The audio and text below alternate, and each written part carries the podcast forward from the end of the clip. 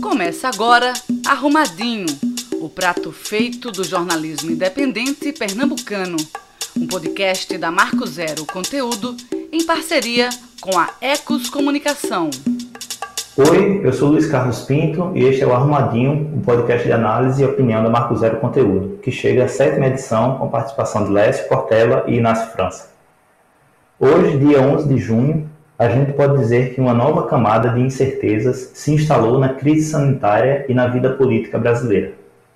A contagem de casos e óbitos decorrentes da Covid-19.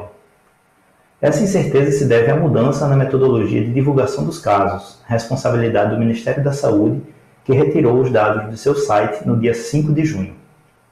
Embora tenha voltado a disponibilizar as informações, como fazia antes, por determinação do Supremo Tribunal Federal, o cenário de incerteza ficou maior na medida em que diversos estados e municípios estão flexibilizando regras de isolamento e colocam em prática programas de abertura da economia. Nove estados estão com mais de 80% das UTIs ocupadas. Na verdade, a dificuldade para analisar a propagação da epidemia no território brasileiro não começou agora com a confusão protagonizada pelo governo federal.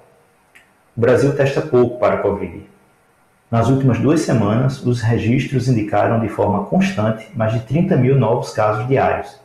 Aliás, essa marca coincide com a chegada do país no primeiro lugar em número médio de mortes diárias. É a mesma ordem de grandeza verificada pelos Estados Unidos no ápice do aumento do número de pessoas doentes por lá. A diferença é que o sistema norte-americano já realizou mais de 15 milhões de testes e o Brasil segue em torno de 1 milhão de testes. Isso significa que, mesmo testando cerca de 15 vezes menos, o Brasil tem hoje um registro diário de novos pacientes de Covid equiparado ao norte-americano. No pior momento da crise sanitária, indica que temos muito mais casos. Há ainda um alto índice de subnotificação, o que em parte está na causa do aumento do registro de óbitos decorrentes de síndrome respiratória aguda. Um estudo da Agência Brasileira de Inteligência indica que o número real de casos de Covid-19 no Brasil é entre 8 e 10 vezes maior do que a quantidade de diagnósticos divulgada oficialmente pelo Ministério da Saúde. Ao invés dos mais de 700, 775 mil casos, teríamos hoje a incrível marca de 7 milhões de pessoas contaminadas no país. Em Pernambuco, os números sugerem que a quarentena ajudou a reduzir o número de óbitos e de novos casos. Ainda assim, assustam foram 920, 925 novos casos no boletim desta quarta-feira, 10 de junho, o que totaliza 41.935 casos confirmados no estado e 78 novos óbitos. Mas é possível afirmar que chegamos a um platô da dispersão da doença? Os dados divulgados pela Secretaria de Saúde de Pernambuco autorizam mesmo o programa de abertura gradual de setores da economia? A subnotificação de informações maior nas periferias não estaria escondendo um cenário concreto de maior severidade do que os dados oficiais sugerem? O aumento dos óbitos decorrentes de síndrome respiratória aguda não seria um sinal do crescimento da doença no Brasil? Quais cenários sanitários possíveis se desenham realmente nesse momento? Para discutir essas questões, a gente conversou com o analista de sistemas Antônio Manso, pós-graduado em análise de dados geográficos pela Universidade de Ottawa, no Canadá. Esse pico, vale salientar, calculado alguns dias atrás, era um pouco antes. Ele vai, ele não é fixo, depende do número que é alimentado todo dia, número de infectados, número de mortos. Dessa forma, o pico, o pico para nível de, do país como um todo seria 3 de julho. A taxa de reprodução, chamada R0, do Brasil também nos últimos dias aumentou ela começou a se afastar um pouco de 1. Ela está, pelo meu programa, com 1.3.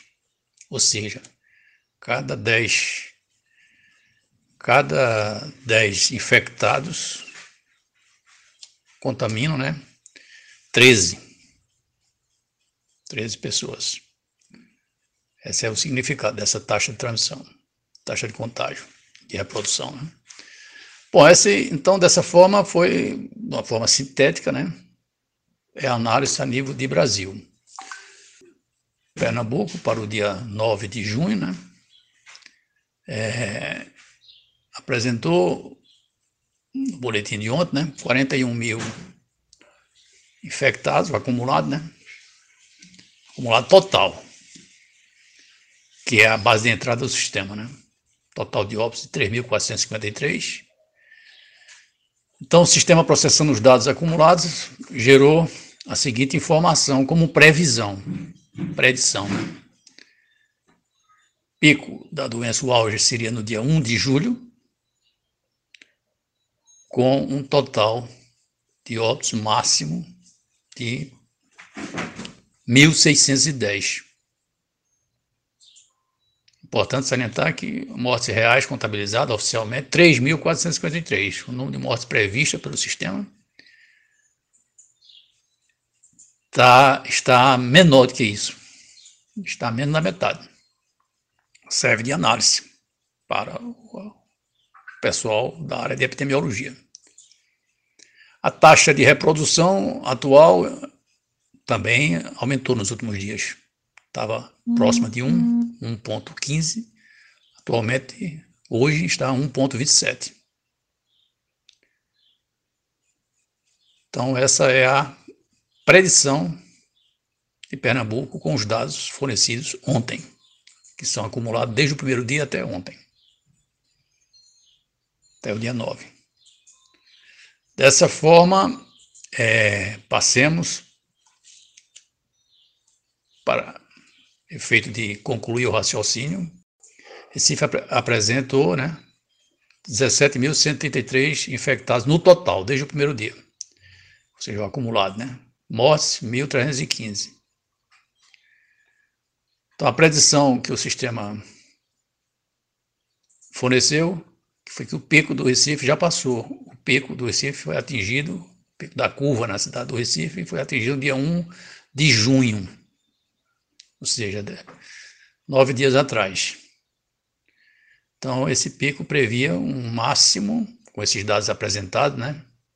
Prever, né? Mas é, é uma questão de passado agora, né? Que o pico foi no dia 1 de junho, né? Então, 117 óbitos. Já estamos em 1315. Novamente, parâmetro a ser analisado pelo Arrumadinho, seu prato feito de opinião e análise das notícias mais importantes da semana, pela equipe da Marco Zero Conteúdo. É... A princípio, nós estamos muito longe do achatamento. Eu, durante essa semana, é... quem conversou com o professor Antônio Manso foi eu, né? E nas conversas que nós tivemos, ficou muito claro que se em, em Recife, em Recife, a cidade de Recife dá para dizer neste momento que há um achatamento da curva, que há um é, é, o, o, tal do platô, né? Só que o platô não é exatamente uma coisa muito boa, não. O platô é, é quando fica lá em cima, os, os, números ficam lá em cima, param de crescer, mas estão lá em cima, continua tendo, continua tendo um número de mortes é, relativamente parecidos um com o outro, o número de novos casos também são parecidos, mas lá em cima, não está diminuindo, não. Quando fala em platô, é, é, ainda não começou a diminuir. Então, mas no Recife dá pelo menos para dizer isso. Não se aplica esse raciocínio ao estado de Pernambuco. Pelos cálculos do professor Manso, que, que, que é especialista em modelos matemáticos e tal, é, ele é analista de sistemas lá da UFRPL, lá da Rural, ele, ele diz o seguinte, pelos de Pernambuco, pelos números atuais, só vai acontecer em julho, no início de julho. E em alguns municípios pernambucanos, inclusive municípios populosos, como Caruaru e Garanhuns, vai acontecer ainda mais tarde. Acontecer a chegada no platô, não é a, o fim da pandemia, não. É, só vai acontecer lá pelo dia 15 e 16 de julho, na, é, numa cidade e na outra. Isso são dois exemplos que ele me deu, Caruaru e, e, e, e Garanhuns. No restante do Brasil, está muito longe de se chegar a um platô, mas muito longe. É, a subnotificação é, é, e esse voo às cegas, né, de estar tá fazendo política sem ter testagem, porque o governo federal, o governo Bolsonaro, não providenciou testagem para o Brasil todo, é, esse voice, então faz com que os estados adotem é, alguns critérios que são mais é, concretos para a gestão, para decidir se, se, se fecha, se abre a economia. É, é, um, um, desses, um, de, um desses critérios é a taxa de ocupação de leitos de UTI. O outro critério é o, o movimento é, a, o número de chegada de novos casos de pacientes batendo na porta dos hospitais, é, é, que é uma coisa que é relatada numericamente todos os dias para as gestões estaduais e, e, também aos relatos dos médicos que trabalham na ponta.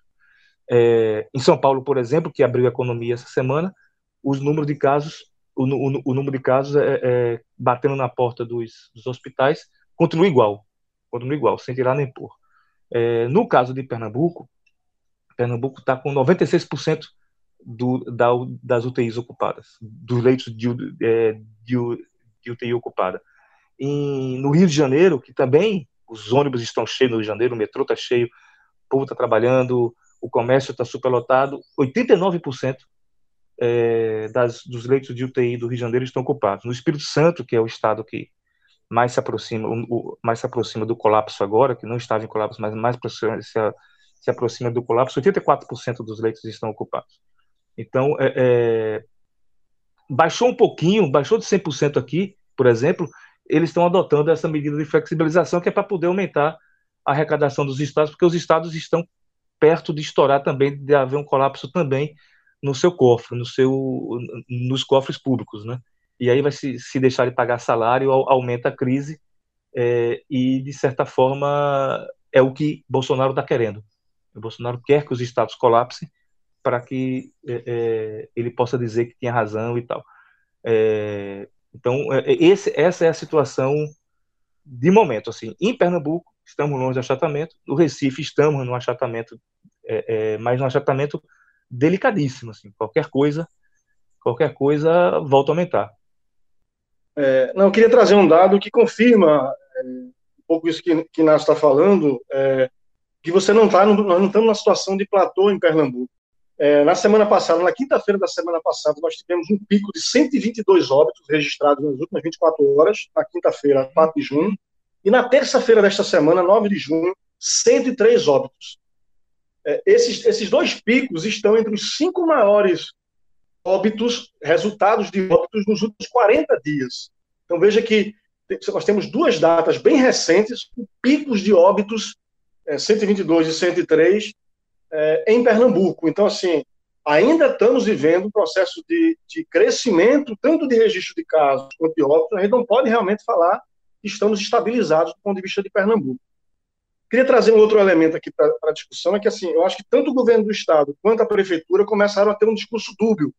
Estavam muito sintonizados um discurso em favor do isolamento, tanto é que conjuntamente decretaram aquele lockdown os cinco municípios da região metropolitana é, do Recife, e um discurso tanto do secretário municipal quanto do secretário estadual pedindo isolamento, reforçando isso diariamente nas coletivas, mas isso mudou.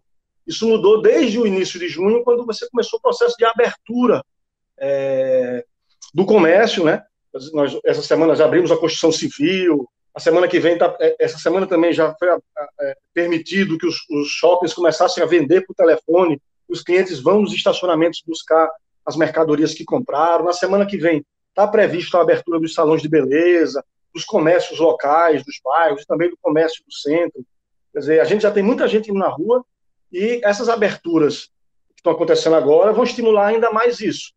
E aí o, o discurso que era pró-isolamento, ele agora é reforça o isolamento, mas começa a estimular as pessoas a saírem, a comercializarem, a irem para a rua. Eu acho que esse discurso ele, ele, especialmente da prefeitura do Recife, ele está cedendo a duas pressões aí, né? Uma pressão que é dos empresários e do comércio, é claríssimo isso. Você vê a declaração pública de empresários, de comerciantes defendendo isso e a postura da nossa mídia, da mídia local, inclusive alguns veículos de comunicação que não trabalham só na área de comunicação, mas também têm interesses comerciais de negócio em outras áreas, é, imobiliária, é, comércio é, varejista, então shopping centers, então começa a ter esse discurso que é meio dúbio, isolamento social, mas eu começo a abrir.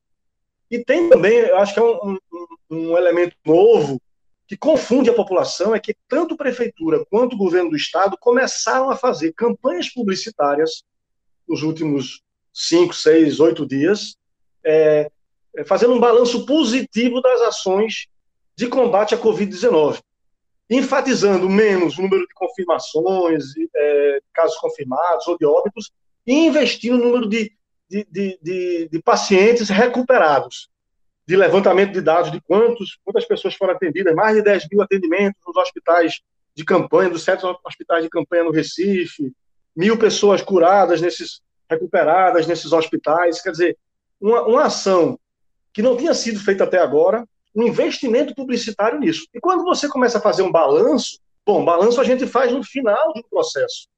E aí eu acho que passa um recado ruim para a população. A gente já solucionou, estamos solucionando, solucionando esse problema. Estamos agora é, é, no, no, no, processo final do, da Covid-19. A publicidade dá uma conta disso. Eu acho, e aí a gente precisa lembrar que a gente está no ano eleitoral. Tem eleição para a Prefeitura do Recife esse ano. Eu não estou querendo dizer que a propaganda está totalmente relacionada ao interesse eleitoral, mas essa é uma variável importante também. E ela reforça é, o, o, sentido de que a gente superou o processo. Eu acho também que essas publicidades elas começam a refletir uma resposta também à ação da Polícia Federal, que no começo do mês é, fez aquela, aquelas ações que a gente já está acostumado da Polícia Federal, é, muito palafatosas e a, é, é, busca e apreensão, e aquelas investigações, iniciou a investigação em relação à compra de, de respiradores. Isso aqui em Recife, em vários lugares do Brasil, está, está acontecendo, no Pará, no Rio de Janeiro. Eu acho que a propaganda da prefeitura do governo, de certa forma, tenta responder a isso. Ó, o noticiário começou a ficar negativo, vamos dar uma, uma, uma é, positivar esse noticiário. Só que aí passa uma, um recado dúbio para a população. Se está no final do processo e se a gente começou a abrir o comércio, é, é, como é que você vai ficar pedindo e fortalecendo a questão do isolamento social? Enfraquece claramente o discurso de manutenção do isolamento social. É, os, os, os, estados, os estados eles correm um risco grande com isso, os prefeitos e governadores correm um risco grande com isso. É, dia desses eu essa semana eu, eu é, saiu uma pesquisa da, da Datafolha, foi Ibope, não tenho certeza agora, mas era sobre a rejeição a rejeição da população de São Paulo, capital e estado, à abertura é, à abertura da economia os, os, os, caras são pressionados tanto pelos gestores do cofre público, pela Secretaria de Finanças, do Tesouro, quanto pelos empresários, é, e de certa forma eles confundem as manchetes da mídia com a opinião pública, né, com, com o sentimento da população, que é mais importante do que a opinião pública. É, e, e, e 78% dos habitantes de São Paulo, capital e estado, eram é, vem como positivo o fechamento da economia, do comércio, do distanciamento, so, distanciamento social como medida para, para combater o coronavírus. Por quê? Porque as pessoas estão vendo os parentes morrerem, estão vendo os vizinhos morrerem, os amigos morrerem. A essa altura do campeonato, a maioria dos brasileiros já conhecem alguém que morreu de Covid. É, é, então, há esse, o, o, o, o, medo aumenta. É, e a, a, a aprovação de Covas e de João Dória em São Paulo, do prefeito e governador de São Paulo, diminuíram quando eles abriram a economia. Eles correm risco muito, muito grande de, de, de, de, ceder os, de ceder aos apelos da mídia. Na verdade, eles estão na encruzilhada, né? Se eles não abrem, fica sem dinheiro para pagar para é, pagar salários e para pagar os investimentos que foram feitos em hospitais de, de campanha. É, se abrem, a doença aumenta, aumenta, aumenta o número de mortos. É, e, e, e, ao mesmo tempo não me parecem com fôlego para, para seguir para seguir no embate contra contra Bolsonaro. E alguns governadores eles fazem pior ainda, né? Há, há alguns indícios, o, o virologista que ficou bem conhecido nessa crise, o Atila Yamarino, ele levantou uma lebre essa semana, Laércio e, e, e, Lula, que é bem grave, né? Que é, que é a, a lebre da, da, de que é pelo menos três capitais, três estados é, estariam é, talvez maquiando, maquiando na cara dura, ou pelo menos não testando e não considerando a subnotificação nos seus números de mortes e de casos de, de Covid. O pior exemplo disso é o Mato Grosso do Sul. O Mato Grosso do Sul, lá oficialmente, oficialmente, só 24 pessoas morreram de Covid nessa pandemia. 24 pessoas. Porém, 218 quase 10 vezes mais, morreram de síndrome respiratória aguda. 218 pessoas morreram sem conseguir respirar, sem conseguir respirar, e isso não foi contabilizado como Covid, só 24 foi contabilizado como, é, como Covid. Em Belo Horizonte, onde o Romeu Zema lá é aliado de Bolsonaro, é, aliás, em Minas Gerais, desculpe, 380 pessoas morreram de Covid. Num estado muito populoso como, como, como Minas Gerais, apenas 380 pessoas morreram de Covid, segundo os dados oficiais do governo do estado. Porém, quase 2.800 morreram de síndrome respiratória aguda, que não é contabilizado, que eles não contabilizam como Covid. Ou seja, 2.800 pessoas morreram com sintomas parecidos com o Covid, como morreram sem conseguir respirar. É, esse número é muito superior dos anos, ao dos anos anteriores de síndrome respiratória aguda. E eles, e eles colocam como SRA, SRAG, uma sigla. Não entra como Covid no número oficial. É, ou eles estão maquiando os dados na cara dura, criminosamente, e vão ter que responder por isso, ou a, a subnotificação, a subnotificação revela uma negligência imensa dos gestores desses estados. São três estados que chamam atenção: Minas Gerais, Mato Grosso do Sul e Paraná. Mas eu deixo vocês só com um exemplo desses dois estados. Muito importantes esses dados. Eu queria, eu queria só é, complementar aqui, trazendo de novo para a realidade do Recife, é, dizer, a gente, Inácio tinha comentado no começo do programa que você está, nós começamos a viver uma, uma situação de, de platô, de estabilização de casos e óbitos, né? Uma sinalização disso em Recife. Primeiro, assim, dizer que isso, o que está acontecendo agora, é fruto do lockdown que aconteceu há 15 dias atrás. A abertura agora, ela pode repercutir em números maiores, uma retomada do crescimento de óbitos e de casos mais, mais um tempo na frente, porque a gente sabe que tem esse intervalo de ação de isolamento e resultado efetivo na, na, no contágio da doença, né? Mas eu queria trazer um elemento que é o seguinte: é preciso, mesmo no Recife, a gente analisar que a incidência e, e, a, e a, letalidade por Covid-19 não se dá da mesma forma em todo o território do Recife, né? Isso lá, é, as desigualdades nas ocupações dos espaços se refletem também na desigualdade dos impactos da Covid-19. E aí eu queria citar aqui brevemente uma pesquisa que foi, um, um mapeamento que foi feito pelo Observatório da Covid-19 da UFPE, da Universidade Federal de Pernambuco, feito pelos departamentos de Ciências eh, Geográficas e Ciência da Informação, que dividiu o território do Recife em cinco estratos, considerando o percentual de área de assentamentos precários em cada um desses, estados, desses estratos. Né? E aí verifica-se o seguinte: você tem uma maior, uma maior notificação de casos, maior confirmação de casos nos bairros nobres, como Espinheiro, Tamarineira, Santana, Parnamirim, Aflitos, Derbe, Jaqueira, Graças, Casa Forte. Você tem um número de casos registrados muito maior, o que mostra que essas pessoas estão acessando, têm mais renda, estão acessando os testes, a testagem por Covid, mas, por outro lado, os lugares onde percentualmente, proporcionalmente, mais se tem morrido de Covid-19 em Recife, são os bairros onde você tem uma maior distribuição de assentamentos precários, onde, ou seja, menos é, piores condições de moradia, piores condições de acesso a saneamento e a água potável. E aí, bairros, eu estou falando de bairros como Bibiribe, é, Guabiraba, é, Vasco da Gama, Nova Descoberta, Alto José do Pinho. São duas escadas, né, como o professor Jean Bitton fala na pesquisa, né? Uma decrescente, quanto mais nobre o bairro, mais testagens e mais casos, portanto, quanto mais precário o bairro, menos testagens e mais óbitos. Ou seja, num lugar as pessoas estão acessando é, um diagnóstico e, e, você tem mais testagens, do outro, do outro lado da cidade você tem menos testagens, mas mais mortes. As pessoas não estão acessando nem os testes e tem mais dificuldade de se curar. Então, é, esse dado é um dado importante para mostrar que quando a gente está analisando, mesmo o Recife, a gente não pode entender a capital como uma única, como os impactos da Covid como iguais em todo o nosso território. As desigualdades de ocupação dos espaços refletem também nas desigualdades dos impactos da Covid-19 é, na cidade. E isso é muito grave porque a prefeitura, em vez de tratar a cidade como um, um ser único, deveria ter ações específicas, especialmente aqueles, aqueles pontos sentinela de, de saúde pública que fosse de referência nos territórios, para detectar os casos, acompanhar os casos, mesmo os casos assintomáticos, os casos, os casos não tão graves, para é, é, dirimir, diminuir o número de óbitos aqueles que vão, vão, vão para a gravidade e que vão ter óbitos nos, nos bairros periféricos. Essa é uma ação fundamental e que precisa continuar, aliás, precisa ser reforçada e passar a acontecer no Recife. Arrumadinho, seu prato feito de opinião e análise das notícias mais importantes da semana pela equipe da Marco Zero Conteúdo. Eu queria agora voltar nossa atenção para a contínua instabilidade na vida política nacional.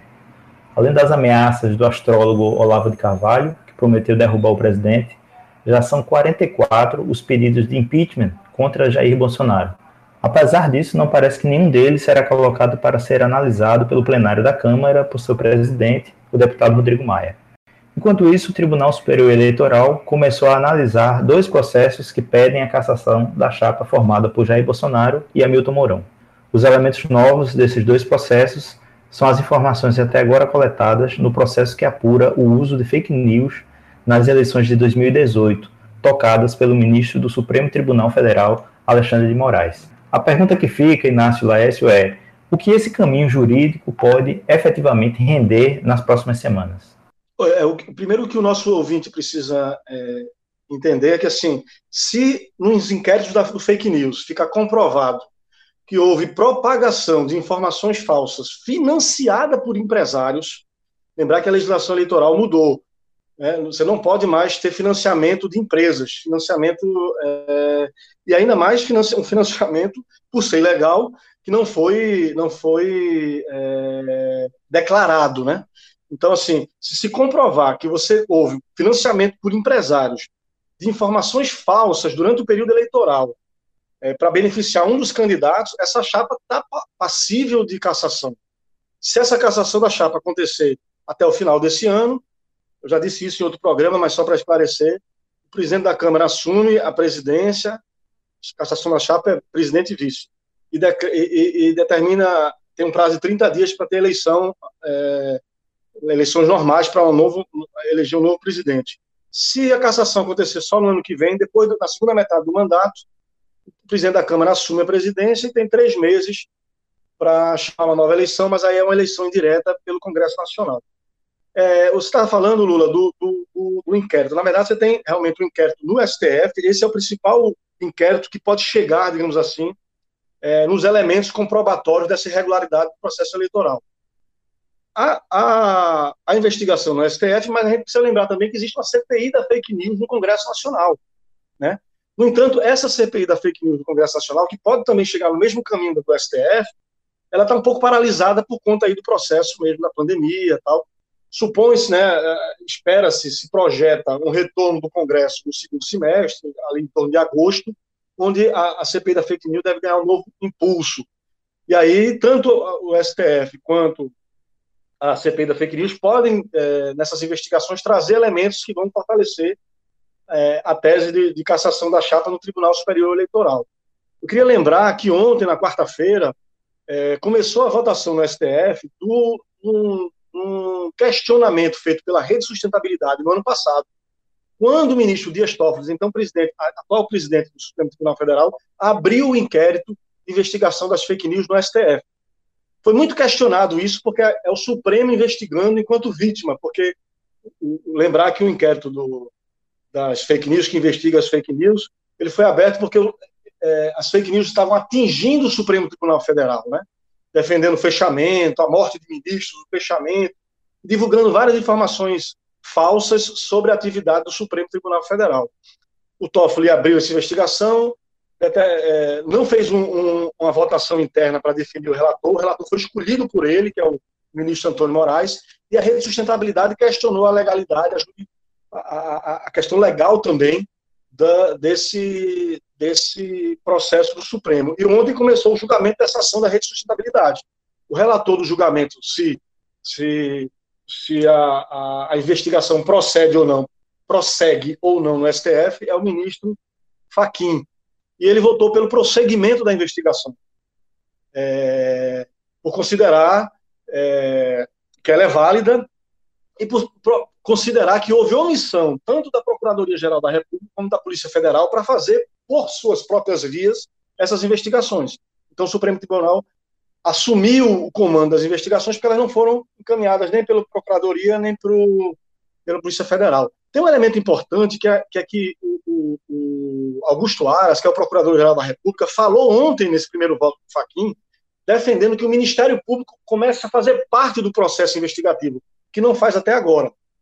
E aí lembrar que isso pode significar uma interferência nesse processo de investigação.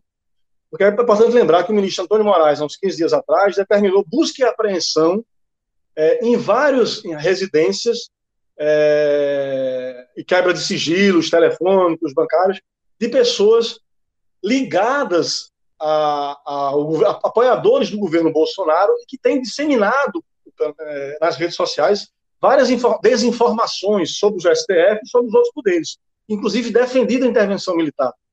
O procurador se posicionou na época contra essas buscas e apreensões. E agora, essa disputa que está se travando na análise do processo no STF deve manter a, a legalidade e, e, e, isso deve finalizar na semana que vem. E o STF deve continuar investigando o caso. No entanto, muito provavelmente o Ministério Público vai entrar nas investigações também e, é, e o que se espera é que o Augusto Aras, quer dizer, que a Procuradoria é, freie um pouco esse processo e o temor que, que muitos juristas e políticos têm é que é, o Ministério Público, é, de certa forma, tenta, tente é, intervir nas investigações para reduzir os danos da imagem e as possibilidades de um impeachment lá na frente. É, lembrar, também recentemente, o presidente Jair Bolsonaro disse que o Augusto Aras é um possível candidato a uma vaga do STF, ou seja, constrangendo o Procurador-Geral da República. Significa que tem um emaranhado de ações políticas e jurídicas que estão acontecendo agora que podem repercutir nesse julgamento do TSE um pouquinho lá na frente. É, Luiz Carlos Pinto, Laércio e ouvintes da podcast, eu vou confessar um negócio a vocês. Eu queria ter muito a cara de pau desse pessoal.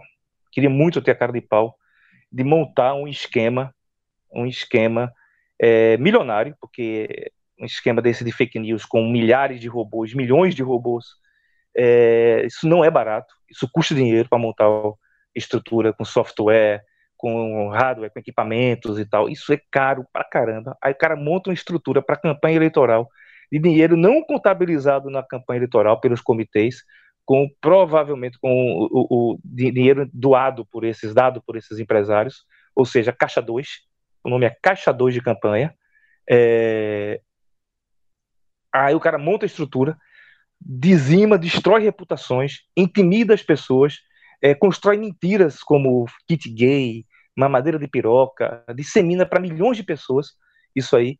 Aí quando chega, é, é, intimida as pessoas comuns, não só os inimigos políticos, mas pessoas comuns, porque se, se você faz algum comentário usando a palavra-chave que os robôs perseguem, os robôs percebem, os robôs passam a perseguir, invade a rede social daquela pessoa comum, deixando como comentários, para que essa pessoa saia das redes e as redes fiquem só para eles, um ambiente só para eles. Quando começa o governo, eles levam a estrutura, essa estrutura criminosa, para dentro do governo, dentro do tal do gabinete do ódio, que é chamado gabinete do ódio, é, é, remunerado com gente que a gente não sabe quem, é, sendo recebendo dinheiro, alguns deles em carro comissionado, exercendo funções é, que teoricamente era para ser em outras coisas, mas estão é, é, trabalhando para isso aí.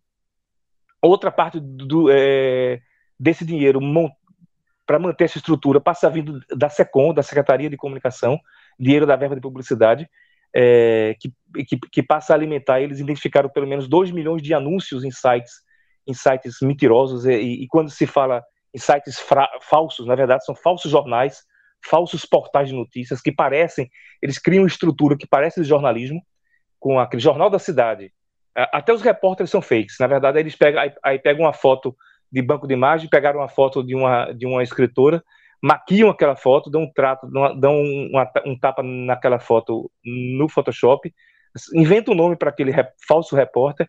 O falso repórter publica textos é, é, que parecem ser matérias, mas não são matérias, são apenas opiniões, são apenas discursos reforçando a narrativa que os robôs espalham. É, montam essa estrutura Aí, quando se começa a investigar isso, eles dizem que, que isso é coibir a liberdade, que isso é tentar impedir a liberdade de expressão. É, na verdade, eles fazem, o, o, o que eles fazem é, é, perseguir a liberdade de expressão o tempo todo, e quando eles começam a ser investigados nessa estrutura criminosa, aí eles dizem que é impedir a liberdade de expressão, que isso aí, que existe uma outra narrativa que os jornais não dão e que eles é que estão dando. O nome disso é corrupção. Vamos dar o nome aos bois? O nome disso é corrupção estão usando dinheiro público, estão usando dinheiro público. Primeiro usaram Caixa 2, depois usaram, é, que, que é corrupção, aí depois usaram estão usando dinheiro público, de cargos comissionados e de dinheiro de verba da publicidade da SECOM para montar uma rede de mentira e de perseguição. Aí eles dizem que isso é perseguir a liberdade de expressão. Eu queria ter essa cara de pau desses integrantes dessa, é, dessa quadrilha. É, é, é grotesco isso, é bizarro isso. Enfim, é isso aí. Não há outro nome, quadrilha. Bom, eu queria é, encaminhar e pedir a vocês as nossas dicas de quarentena, que já estão se tornando é, uma parte tradicional da nossa conversa, e a gente ouve as pessoas seguindo alguns, alguns desses, algumas dessas dicas, alguns comentários sobre como as pessoas estão adotando algumas dessas dicas. Queria começar por você, Lécio. Vem aí, as dicas da quarentena. Bom, a minha dica dessa semana, assim, eu sempre tento é, dar uma dica aqui que, que seja esteja acessível na internet, que todo mundo possa, é, apesar das dificuldades de banda larga que se tem em várias regiões, mas ter acesso. Mas dessa vez eu vou para a TV fechada é, e vou para o futebol. Eu, essa semana, semana passada, essa semana eu dei um, uma relaxada um pouquinho assim nessa coisa da leitura mais pesada, tal. Estou buscando meios de, de descansar um pouco a mente. E um deles foi é, rever os jogos da Copa de 70. O canal Sport TV da, da Sky, né, acho que tem na net também, começou a, a retransmitir, a, a, passar novamente os, os jogos, é, os seis jogos da Copa de 1970. Começou na quarta-feira, dia 3 de junho, Brasil e Tchecoslováquia. Domingo passado, Brasil e Inglaterra.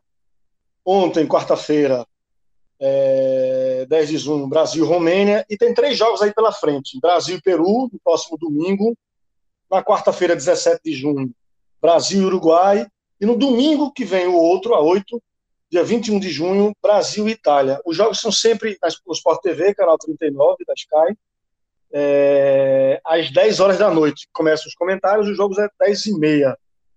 Isso significa que você vai dormir um pouquinho tarde, vai atrapalhar um pouquinho a semana. Mas olha, vale muito a pena ver, porque é, você vê aquela seleção 70 jogar, você vê a habilidade dos jogadores e o compromisso de todos os atletas, aí não só da seleção brasileira, mas com o futebol é, é impressionante. Eu sei que tem uma crítica que se fazem muito, ah, não, antes naquela época o jogo era muito lento, é, parado, agora não, agora o jogo é muito mais dinâmico, muito mais. Mas olha, eu vou dizer para vocês, eu me surpreendi vendo os 90 minutos de cada um desses jogos. É verdade que os jogadores correm menos, que há menos choque é, é, físico, digamos assim, né? É, é, é, estrutura tática, essa coisa toda. Mas veja, a bola não para. Ao contrário do que acontece hoje, que a bola sai toda hora, é, ninguém quer pegar, bater o lateral.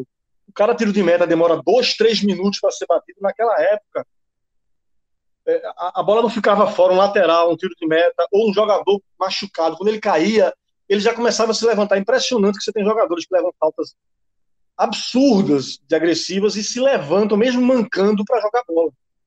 E lateral e tiro de meta se bate em 5 segundos, 10 segundos, 4 segundos, não, não, não demora. O jogo não para, é muito bonito de ver. E veja, é um privilégio, com as últimas seleções que a gente tem tido nos últimos anos aqui no Brasil, a gente poder voltar um pouquinho no tempo e ver Pelé, Tustão, Gerson, Rivelino, Clodoaldo, é, Félix, goleiro, tanta gente boa que fez história e, e, e, e trouxe o Brasil ao que é hoje no futebol. Ô, Laércio, essa é a segunda vez que a Sport TV está passando esse, esses jogos da, da Copa de 70 nessa, nessa pandemia. No início de abril, final de março, início, início de abril, eles passaram os seis jogos da Copa de 70 no horário até mais é cedo, é verdade, sete, é sete, horas da noite. E, e me impressionou isso, é, assim, é, é, primeiro não tem faltas, tem faltas violentas e tal, tem, mas os jogadores não ficam rebolando no chão, rolando, fazendo, fazendo cara feia e, e, e, e pedindo atendimento durante minutos e minutos. É bem, é bem interessante. E o futebol de Gerson, cara, eu, eu não lembrava. O futebol do, que é um jogador menos conhecido do que Pelé, menos conhecido do que, do que o próprio Jairzinho, mas o, pelo menos para as gerações atuais, o futebol do Gerson, o Gerson jogava muita bola, muita bola, ele botava a bola onde queria, lançamentos e assim, o cara na intermediária dele lançava a bola, botava a bola no, no pé, no peito ou no pé ou na cabeça do jogador que estava na grande área adversária, já já para fazer o gol, era impressionante o futebol do Gerson. A minha dica, Lula, Laércio, é mais genérica, assim, é, é, eu já dei muita dica de série e tal, TV fechada também, mas é, tem uma, uma, coisa que eu estou descobrindo nessa pandemia, que é a leitura, não de um título específico, eu não, eu não vou dar um título específico, mas a, a, a leitura e, e, também da dificuldade de se comprar, de se pedir os livros nos sites de venda de livro, nem todo mundo tem dinheiro sobrando para isso, às vezes é, é, livro não está uma coisa barata, mas tem muita coisa boa disponível é, em PDF, nas, é, é, na internet. Basta pesquisar o nome do livro que você quer, botar PDF. Tem muita coisa disponível, tanto por já ser de domínio público, como os clássicos. Você pode ler praticamente todos os clássicos em PDF. É, e você lê no celular. É, não, não é tão, tão, tão agradável às vezes e tal, mas eu tô, é, é tenho, tenho lido muita coisa, não só clássicos, tenho lido livros recentes, inclusive, que estão disponíveis em PDF na internet. É, é, tem muita coisa interessante, muita coisa boa. Essa é a minha dica, você usar o Google aí para procurar, botar o, nome do livro que você quer ler e botar ponto PDF para tentar descobrir o que é que tem de disponível na internet. Tem muita coisa boa. Os, os, os clássicos, assim, os livros de, de autores russos, livros de, de clássicos brasileiros, Machado de Assis, está tudo disponível na internet, em PDF. E você, Lula? Pois é, eu vou pegar carona na sua dica, Inácio. É, a minha dica, são duas dicas na verdade, uma delas é um livro lindo chamado Encantamento, sobre política de vida. É um livro que está disponível para ser é, baixado gratuitamente na editora, no site da editora Mórula. Encantamento sobre política de vida Editora Mola é um livro escrito a quatro mãos pelo Luiz Antônio Simas e pelo Luiz Rufino. Foi escrito no início da, do processo de isolamento social no Brasil. São dois antropólogos incríveis do Rio de Janeiro. E minha segunda, minha segunda dica é o Batucada, programa de domingo na Rádio Fricaneca, com a querida Yara Lima, a partir das 10 horas até o meio-dia com artistas consagrados do samba, coisa fina de ouvir, coisa fina de, de ver. E é isso. Acho que a gente fica por aqui com o, com o arrumadinho dessa semana. Espero que vocês tenham gostado. Obrigado, Inácio, obrigado. Vamos em frente, vamos para cima. Tchau. Você ouviu Arrumadinho, podcast da Marco Zero Conteúdo, em parceria com a Ecos Comunicação. Toda quinta-feira, duas da tarde